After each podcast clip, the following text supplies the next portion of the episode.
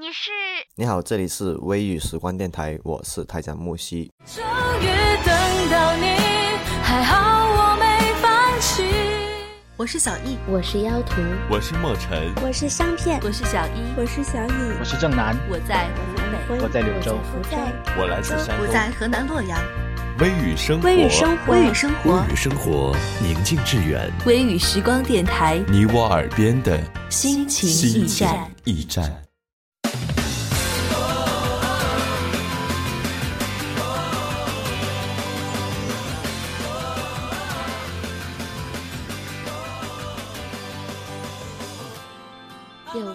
方就有影，有树叶的地方就有根。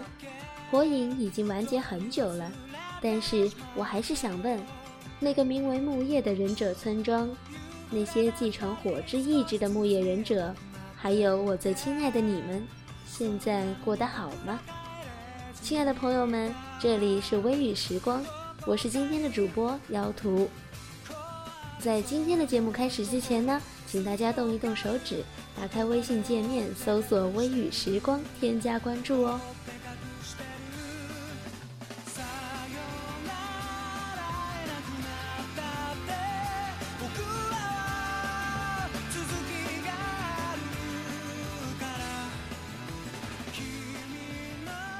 其实呢，比起我很多小伙伴从小追火影，追了七八年什么的，我看火影的时间真的不长。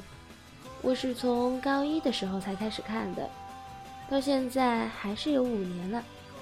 这五年来，我跟着火影一起笑，一起哭，真的经历过很多很多的事情。我记得，记得那个原本傲娇可爱。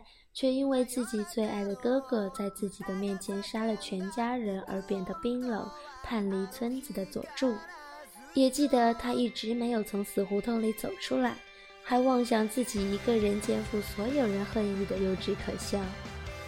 我记得那个曾经花痴又总是拖后腿的女孩，记得她为了同伴坚持不懈的努力，终于成为一个能独当一面的忍者时脸上的笑容自信而美丽。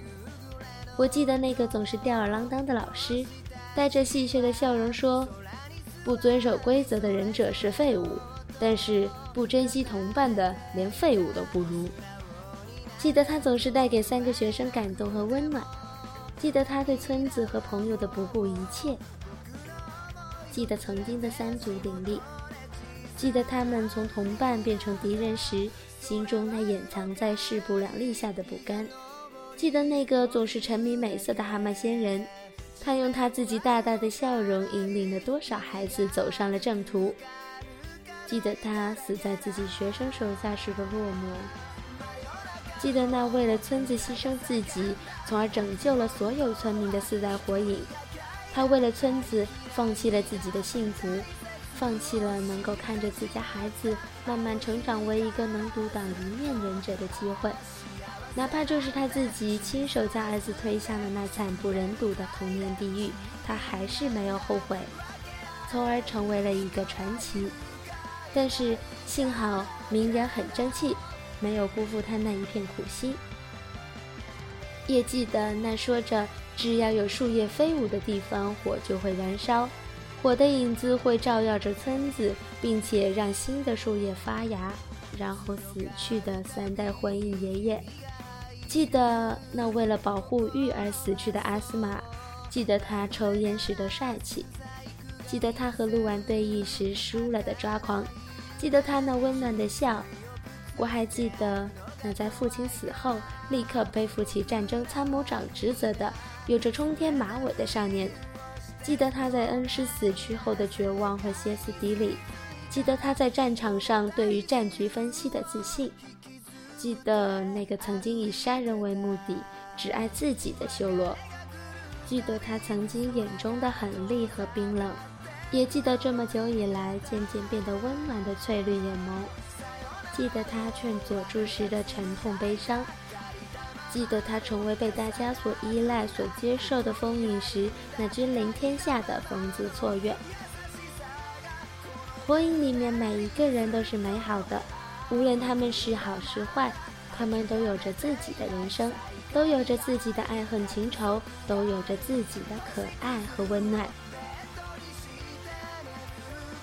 最后，我当然更加不会忘记那有着金黄色头发和阳光笑容的男孩。这么多年，我们看着他慢慢长大，也陪着他慢慢长大。那个小时候总是恶作剧来吸引他人注意的孤独孩子，长大了，变成如今无论怎样也不放弃希望，无论怎样也不会消极，无论怎样都坚持用阳光般灿烂的笑容治愈所有人的少年。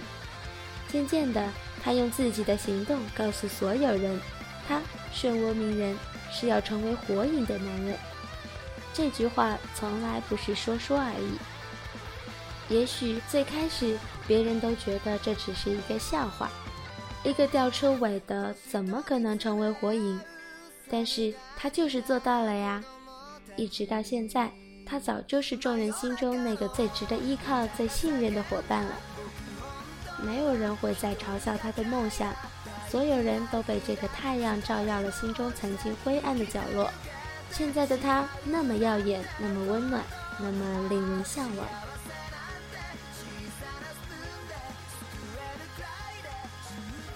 其实，鸣人一直以来最大的心愿就是驱赶走佐助心中的仇恨，让佐助重新做回曾经那个虽然傲娇、虽然别扭，却总是很温柔的少年。但是，这个愿望却被佐助变成他要承受所有人的恨意，他不再需要任何人，他的世界从此只有他自己。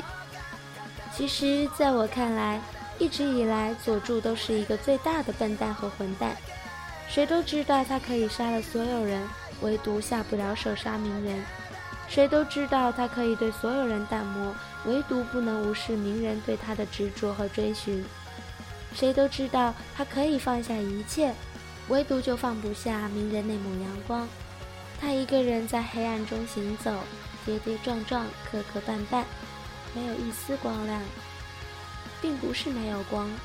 鸣人这束光从来都不曾离开过他，只是他自己不愿意睁开眼睛来接受光的温暖，因为他怕，怕一睁眼这束光太亮会灼伤他的眼，他怕，怕这束光太温暖，温暖到他情不自禁的想要靠近。但如果这样，他所做的一切都成了春水东流。一旦封闭的心被打开，一旦对光产生依赖。那他就绝对不能全身而退，所以极端的他选择了抛弃，斩断这段让他朝思暮想的羁绊。他想，如果鸣人不在了，那他是不是就不会动摇了呢？其实他错了，因为他根本无力斩断，他也不忍斩断。嘴上残忍的话说了一次次，却没有付诸行动。佐助啊，佐助！你真的就是天下第一大傻瓜！你算到了一切，却永远算不到自己和鸣人的羁绊有多刻骨铭心。好在最后你还是回来了，回来和鸣人一起并肩作战，回来第七班，看到你和鸣人的查克拉那么无缝隙的融合在一起，那么自然，那么强大，你知道我有多么感慨。果然，你和鸣人就是天生的一对，哪怕从小看不顺眼彼此，那又怎样呢？哪怕其中一个人总是执着于复仇，变得格外扭曲，那又怎么样呢？只要鸣人还没有停止追寻，还没有放弃，依旧紧紧跟着佐助，那么这一切都不是问题。这么多年了，你们依旧深爱着彼此，你们真心是相爱相杀的极端。记得佐助和鸣人决战的那一期漫画，看见你们彼此说出这么多年一直以来憋在心里却没有说出来的话，那些话简直沉重的让我无法负担，但是又让我好高兴。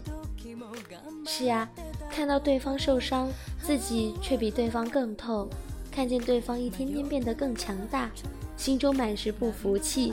另一方面，又是暖暖的开心。说实话，那么温柔笑着的佐助，好久好久没有看到过了。那么温柔笑着的佐助，好久好久没有看到过了。那么久以来，佐助眼中总是冰冷和仇恨。你死死压住自己的心，不被鸣人感化，永远冰封内心。所以呀，当我看到笑得那么释然、那么温柔的二少时，我真的真的只有狂掉眼泪，来表达我内心对于佐助回归的感慨。那么多年了。明宝这么多年的苦苦追寻，终于迎来了阳光。终于，终于，那个喜欢耍帅、拽翻天，却又比谁都温柔的佐助回来了。坐在电脑前的我，完全不知道怎么表达我内心那种情感，只能大声地说一句：“笨蛋佐助，欢迎回来，不要再走了。”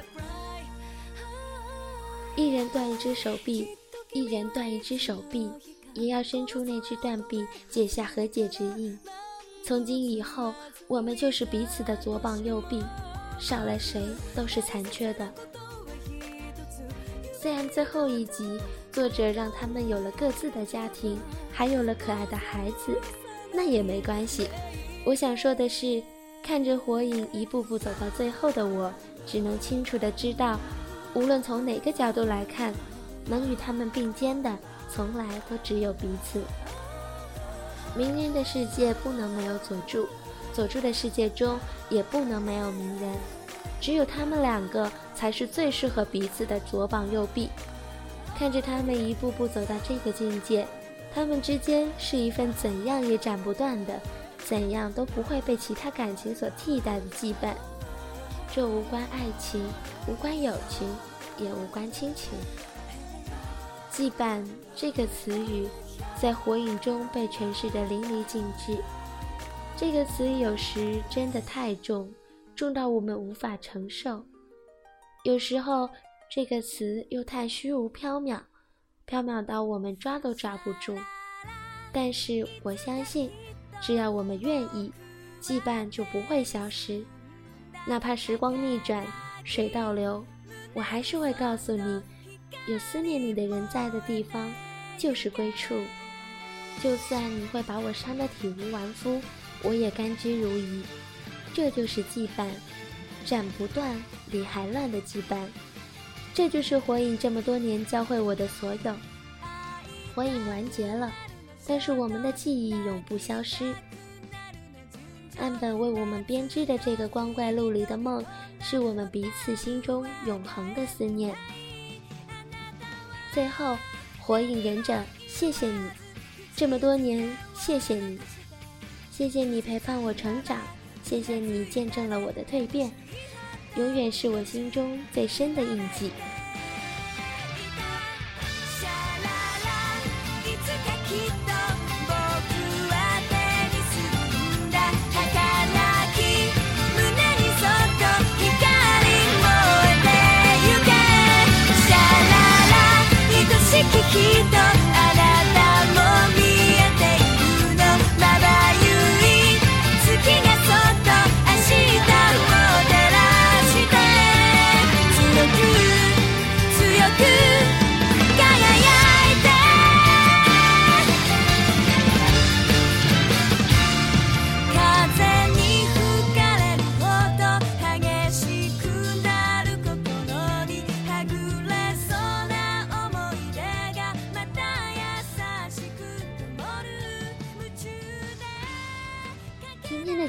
到这里就要结束了。如果你喜欢我们的节目，就请关注我们的微信公众号 wysgdt，或者可以在新浪微博中搜索 FM 微雨时光，关注我们，随时掌握我们的最新动态。